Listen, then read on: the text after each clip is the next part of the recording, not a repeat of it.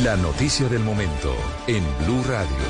Y la noticia del momento tiene que ver con una decisión muy importante en la JEP que tiene que ver con un general de la República. Sí, estamos hablando del general en retiro Mario Montoya, Jorge, porque la JEP lo está imputando por los casos de falsos positivos. Mateo, ¿esto qué significa y cuál es el alcance de esta imputación de la Justicia Especial para la Paz a uno de los generales?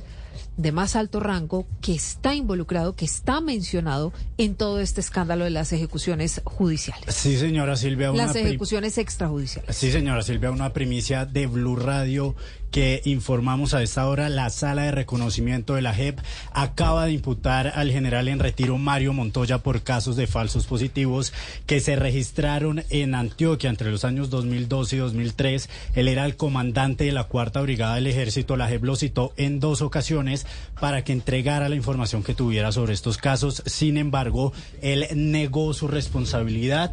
La JEP y los magistrados avanzan en las investigaciones y determinan que efectivamente pues hay razón razones para imputar al general Montoya, eh, que recordará usted, eh, Silvia, fue comandante del ejército hasta el año 2008. Mateo. Sí, es que el general Mario Montoya ha estado en un par de oportunidades en la Justicia Especial para la Paz. Sin embargo, es muy poco lo que ha contado frente a estas ejecuciones extrajudiciales. Exactamente, Silvia. Él lo que ha hecho, digamos, es decir que él no niega que existieron los falsos positivos, que efectivamente las ejecuciones extrajudiciales se registraron eh, o se presentaron en el ejército y en el país, pero que él no tuvo conocimiento, sino hasta que empezaron a salir las denuncias Mañana la JEP entonces anuncia esta imputación en las investigaciones del caso de Antioquia. Como le digo, Mario Montoya no está siendo imputado en su calidad, digamos, de comandante del ejército, sino que está imputado en calidad de comandante de la Cuarta Brigada con sede en Medellín, que estuvo en esta unidad militar entre los años 2002 y 2003. Ahora le entregarán un plazo de 30 días para que diga si acepta o no la responsabilidad. Si no la acepta, ir a juicio y de ser vencido pagará una pena de 20 a esto hasta ahora comienza el proceso, hay que aclararlo. Porque tiene, eh, tiene situación para defenderse y para apelar esa situación de la JEP o no. Él ya fue imputado, es decir,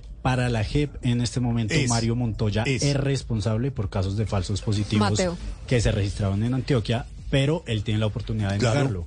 Pero el general sí es uno de los de más alto rango pero ojo que no es como, dire, como este comandante del ejército, sino comandante de la cuarta brigada. Sí, como comandante de, la, de la, cuarta brigada. Lo que pasa es que luego fue comandante del ejército. Si bien esas ejecuciones extrajudiciales que investiga la JEP no se habrían cometido mientras el general Montoya era comandante del ejército, sí es uno de los generales de más alto rango o, que, o que alcanzó el, uno de los rangos más altos que está hoy involucrado en este caso de los falsos positivos. Exactamente, Silvia, es que lo que ha hecho la JEP hasta el momento es investigar los falsos positivos por regiones, es decir, empezaron a investigar en el Catatumbo, en la Casanare, en La Popa, que es el caso de la costa, y lo que pasa aquí es que a Mario Montoya lo investigan por falsos positivos en Antioquia, que fue cuando comandó la cuarta brigada, y ahí es que lo encuentran en este momento responsable para la como digo, pues ya, digamos, es responsable. Sin embargo, él puede decir que no y se va a él ha dicho que no hasta el momento. Él ha dicho que no hasta el momento, pero si se mantiene en esa posición, mm. ya después de esta imputación que va a anunciar la JEP, pues, pues eh, ya ahí enfrentaría un juicio y pues podría enfrentarse a 20 Jorge, es que recuerde que en el acuerdo de paz firmado entre el gobierno del expresidente Juan Manuel Santos y la entonces guerrilla de las FARC,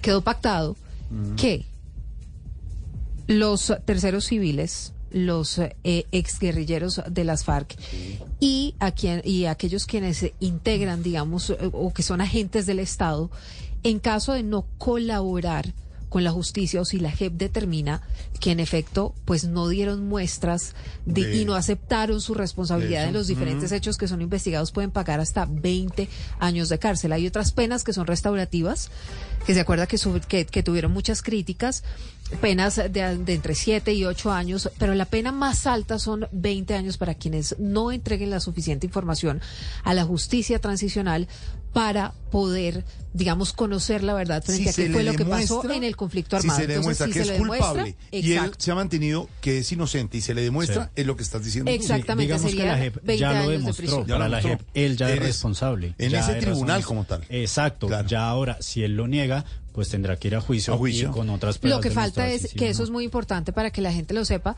pues en Colombia todo el mundo tiene derecho a un juicio. Claro. Entonces, el general Montoya, si así lo determina la JEP, iría a un juicio y después de ese juicio, así como un juez normal le tasa a usted una condena, Sí.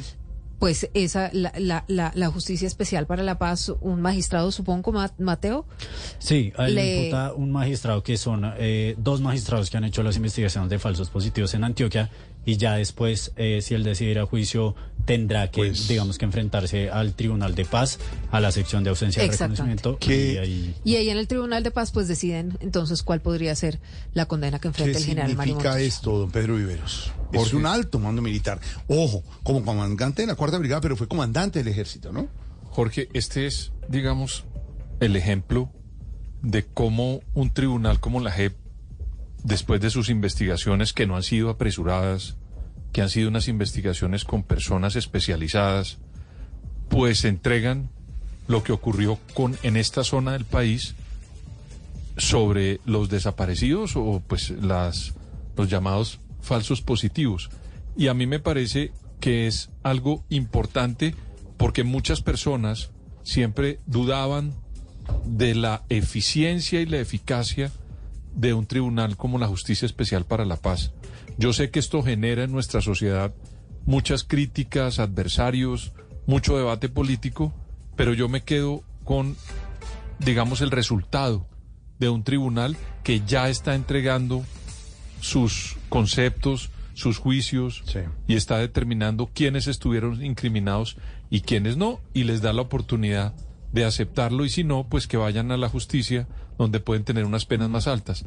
Pero me quedo, Jorge Alfredo, le repito, Sí. con la importancia de tener, sobre todo en el proceso de paz con las FARC, un tribunal de las características de la justicia especial para la paz. Si ya no lo quieren Ah, utilizar de, de Sí. buena manera, como se, con- como se conoce la justicia transicional, pues eso ya es otra definición de cada uno de los actores incriminados en esto. Noticia importantísima en desarrollo hasta ahora en Blue Radio. Y